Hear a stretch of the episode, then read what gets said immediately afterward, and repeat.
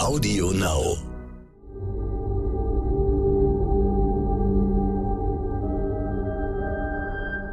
Es ist Mittwoch, der 16. März. Hallo und herzlich willkommen zum Stand-Podcast Ukraine die Lage mit Carlo Massala, dem Politikprofessor und Militärexperten von der Bundeswehr-Universität in München und mit mir, Stefan Schmitz aus dem Hauptstadtbüro von Stern und Kapital.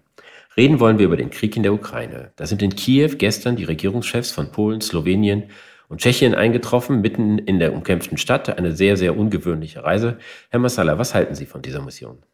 Ich glaube, das war eine Reise, die symbolisch gemeint war. Also Nachbarn der Ukraine oder mehr oder weniger Nachbarn der Ukraine, die ein besonderes Interesse natürlich an der Freiheit der Ukraine haben, reisen mitten ins Kriegsgebiet und unterstützen den ukrainischen Präsidenten und die ukrainische Regierung. Das äh, war, glaube ich, ähm, auch in der EU eng abgesprochen. Also da gibt es jetzt keine Risse in der Allianz oder in der Europäischen Union, die man da beobachten kann, sondern es war eine Reise von hohem symbolischen Wert, die diese drei ähm, Staats- und Regierungschefs unternommen haben. Schon länger ist erkennbar, dass die östlichen Mitglieder der NATO, vielleicht mit Ausnahme Ungarns, einen konfrontativeren Kurs gegenüber Russland bevorzugen würden. Trotzdem war das Gesamtbild des Bündnisses bislang sehr geschlossen. Ist zu befürchten, dass sich da in Zukunft größere Differenzen zeigen werden? Naja, gestern war ja ein Vorschlag von Kaczynski danach, dass die NATO so eine Art Friedensmission äh, in der Ukraine einsetzen soll. Ich glaube, das geht in die Richtung, dass innerhalb der Allianz Mitgliedstaaten, und wir sehen so etwas Ähnliches auch in den USA, da geht es vor allen Dingen von den Republikanern aus, die Idee, dass die NATO da jetzt aktiver werden sollte, immer mehr Befürworter gewinnt. Und in, in diesem Zusammenhang wird innerhalb der Allianz sicherlich die Diskussion nochmal aufgezogen werden. Wie sie dann entschieden werden wird, ist eine andere Frage. Aber es gibt halt verschiedene Mitgliedstaaten der Allianz oder auch gesellschaftliche Gruppierungen in Mitgliedstaaten der Allianz, die der Allianz hier gerne eine größere Rolle zuschreiben wollen, um einen russischen Sieg in der Ukraine zu verhindern. Glauben Sie denn, dass das am Ende eine Entscheidung des Bündnisses sein wird? Man sieht ja, dass insbesondere die Staaten, die ganz nah an Russland dran sind, die baltischen Staaten, auch Polen, einen radikaleren Kurs fordern. Werden die sich denn von, vom Bündnis vorschreiben lassen, was sie zu tun haben, oder machen, handeln die irgendwann auf eigene Faust? Also wenn wir jetzt nur zum Beispiel die drei äh, nehmen, die gestern in Kiew waren, die hätten nicht die Möglichkeiten, auf eigene Faust zu handeln. Also ich äh, kann mir nicht vorstellen, dass ähm, die osteuropäischen Staaten alleine, oder was heißt nicht vorstellen, es ist ausgeschlossen, dass die osteuropäischen Staaten alleine eine Flugverbotszone zum Beispiel, sei es im Westen der Ukraine, sei es über die ganze Ukraine, sei es nur über Kiew errichten, weil sie dazu nicht die militärischen Mittel haben. Also von daher, wenn, wird es eine Allianzaktion werden oder überhaupt nicht. Wobei man ja sehen muss, dass die Allianz insgesamt sich sehr bemüht, äh, vorsichtig zu agieren, immer mit Augenmaß vorzugehen, jede militärische Konfrontation, jede Involvierung in den Konflikt zu verhindern. Da ist ja schon denkbar, dass diese Vorsicht bei den Polen oder den Balten dann nicht so ausgeprägt ist, wie sie vielleicht bei Deutschland oder Frankreich ist.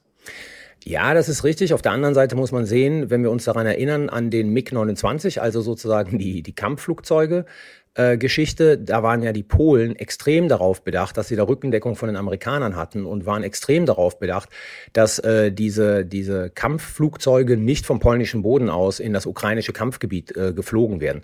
Also auch die Polen, auch wenn jetzt Kaczynski mit dieser Idee jetzt erstmal vorgeprescht ist, äh, sind extrem darauf bedacht, ähm, hier nicht zu einer aktiven Konfliktpartei zu werden, die Russen nicht dahingehend zu provozieren, dass denen ein Argument geliefert wird, Anschläge, also Anschläge, militärische Aktionen auf auf polnischem Boden durchzuführen. Von daher, ich würde diese Idee von Kaczynski eher in den Bereich sozusagen, man muss etwas sagen, man muss etwas tun, einordnen, als dass es eine realistische Vorstellung der polnischen Regierung ist. Nun treffen sich ja heute die NATO-Verteidigungsminister in Brüssel. Nächste Woche ist Gipfel auch mit Joe Biden. Glauben Sie, dass die Allianz dort beschließen wird, dass sie ihre Abschreckung, ihre Truppenstationierung in der Nähe zu Russland äh, intensivieren und verstärken wird? Also ich gehe schwer davon aus, dass man vor allen Dingen jetzt auf dem, auf dem Gipfel, der, der stattfinden wird, den Planungsauftrag geben wird, wie man diese Formulierung des NATO-Generalsekretärs Jens Stoltenberg, also dass wir von der Abschreckung durch Präsenz zur Abschreckung durch Verteidigung übergehen, wie man das konkretisieren kann. Und dazu wird aller Wahrscheinlichkeit nach gehören eine massivere Truppenpräsenz der Allianz und ihrer Mitgliedstaaten an der Ost- und an der Südostflanke. Dafür wird es heute sicherlich den Planungsauftrag für die NATO-Militärs geben, das auszuarbeiten. Was ja dann natürlich zuerst mal ein politisches Signal ist, weil wir reden ja da über Zeiträume von vielen Jahren, um sowas ins Werk zu setzen. Ne? Ja, sagen wir es mal so, es muss nicht unbedingt viele Jahre sein. Wir haben ja gesehen, wie, wie schnell sozusagen die NATO in der Lage war, ihre Ost- und ihre Südostflanke zu verstärken. Es ist aber nichts, was natürlich von heute auf morgen erfolgen wird. Also ich sag mal so, vor Herbst diesen Jahres würde ich nicht sehen, dass äh, Truppenpräsenz im Osten und im Südosten massiv verstärkt wird. In Kiew, was ja das äh, Ziel dieser etwas ungewöhnlichen Reisegruppe der Regierungschefs war, wird weiter bombardiert. Es gibt jetzt eine anderthalbtägige Ausgangssperre. Würden Sie diese Ausgangssperre interpretieren als Zeichen dafür, dass der Stadt und den ja nach wie vor vielen hunderttausend Menschen darin harte Tage bevorstehen? Ja, also das würde ich genau dahingehend interpretieren. Die Ausgangssperre ist ja äh, primär auch dazu da, dass die Zivilisten geschützt werden äh, durch das Bombardement äh, der russischen Artillerie und teilweise der russischen Luftwaffe. Ähm, wenn man sich dann halt zu oft und zu lange und in der Nacht, wo ja auch bevorzugt äh, beschossen wird, auf der Straße aufhält, dann äh, riskiert man ganz einfach, dass man Opfer dieses Krieges wird. Diese Art der Kriegsführung, dass die Städte bombardiert werden, Manche sehen ja Syrien schon als Vorbild für die russische Strategie, wirft immer mehr Fragen auf. Jetzt sieht man, dass auch Odessa von der See her beschossen wird. Wie würden Sie das interpretieren aus einer militärischen Perspektive? Also Odessa hat mich in der Tat sehr erstaunt. Also, dass man Odessa versucht einzunehmen, ist klar aus einer militärischen Perspektive. Das hat was sozusagen mit dieser ganzen Frage Krim-Landbrücke zum Osten der Ukraine zu tun. Allerdings haben wir keine russischen Truppen in Odessa, die diesen äh, seeseitigen Angriff unterstützen könnten. Also von daher macht dieser Angriff eigentlich so erstmal keinen Sinn. Es sei denn, man weiß, aber dafür haben wir keine Hinweise, dass russische Truppen auf dem Weg nach Odessa sind. Oder aber wir machen jetzt ganz einfach den Terror, den wir in anderen Städten machen, auch in Odessa von der Seeseite her, weil, und das ist jetzt das große Fragezeichen, weil ich es wirklich nicht weiß, die ukrainische Verteidigung halt keine Antischiffsraketen hat, mit denen sie die Landungsboote, die auf dem Weg nach Odessa sind, und die anderen Schiffe halt versenken kann. Die Strategie der russischen Streitkräfte wird ja immer mehr verglichen mit dem, was in Syrien geschehen ist, wo eigentlich Terror der Grundansatz war. Sehen Sie diese Gefahr auch, dass Sie die gleiche Strategie in der Ukraine verfolgen? Also ich sehe Anzeichen dafür. Ähm, ich würde jetzt nicht sagen, das ist eins zu eins die Strategie, die man in Syrien und die man im ersten Tschetschenienkrieg, also mit Blick auf Grosny verfolgt hat. Aber ich sehe natürlich Anzeichen dafür, weil die, ähm, weil der indiscriminate, also der wahllose Beschuss von Städten, von zivilen Einrichtungen und so weiter äh, seitens der Russischen Föderation an Intensität und Masse zunimmt. Also es hat schon Züge eines Vernichtungskrieges in gewissen Teilen der Ukraine. Je länger der Krieg dauert, desto größer wird ja die Sorge oder desto dringlicher werden die Warnungen aus dem Westen, dass die Russen auch äh, chemische Waffen einsetzen könnten. Halten Sie das für ein realistisches Szenario? Also ich sage mal so, auszuschließen ist erstmal nichts. Ähm, beim Einsatz chemischer Waffen stellt sich natürlich immer die Frage, wie würde die internationale Staatengemeinschaft darauf reagieren? Das können auch die Russen nicht einschätzen würde das sozusagen die Stimmung in den europäischen Gesellschaften nochmals zugunsten eines NATO-Eintritts, eines NATO-Eintritts in diesen Konflikt kippen lassen. Das sind alles Faktoren, die die Russen nicht einschätzen können.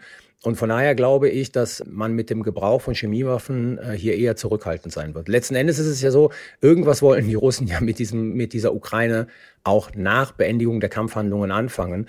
Und da, das klingt jetzt ein bisschen zynisch, weil sie halt äh, sozusagen wahllos beschießen, aber da bietet es sich nicht gerade an, sozusagen die Bevölkerung noch mehr in Opposition zu, de, zu den russischen äh, Streitkräften und der russischen Föderation zu bringen, indem man jetzt Giftgas einsetzt. Also die Möglichkeit besteht, die darf man nicht ausschließen, die darf man nicht kleinreden, aber die Wahrscheinlichkeit sehe ich momentan noch nicht gegeben.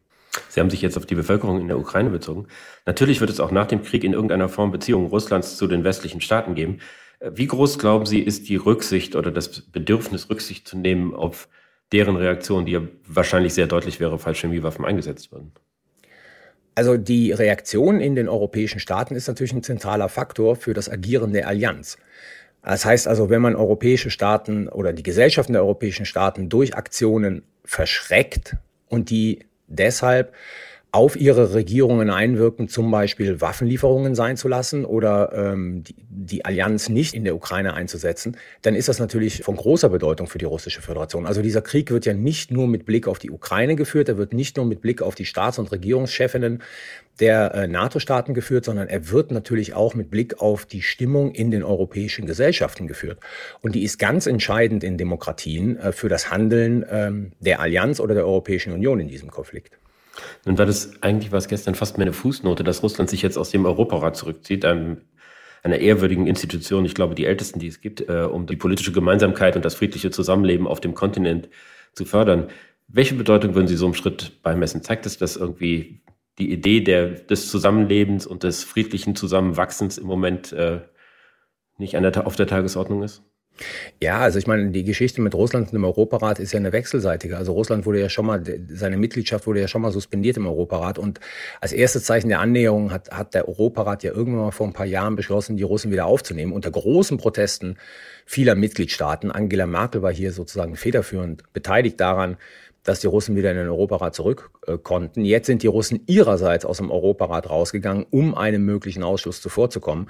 Aber man muss ganz einfach sagen, der Europarat so wenig Bedeutung er hat, er steht symbolisch halt sozusagen für die Normen, denen sich die Europäer verpflichtet fühlen, also Demokratie, Freiheit der Presse, Menschenrechte etc.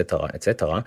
Das ist ein konsequenter Schritt, weil die russische Föderation unter ihrer jetzigen Führung hat mit den Normen und Werten, die die Mitglieder des Europarates teilen und die die Mitgliedstaaten der Europäischen Union, die ja alle im Europarat sind, auch teilen, gar nichts mehr zu tun. Von daher ist es konsequent, dass Russland diese Institution verlässt. Ich danke Ihnen, Herr Massala.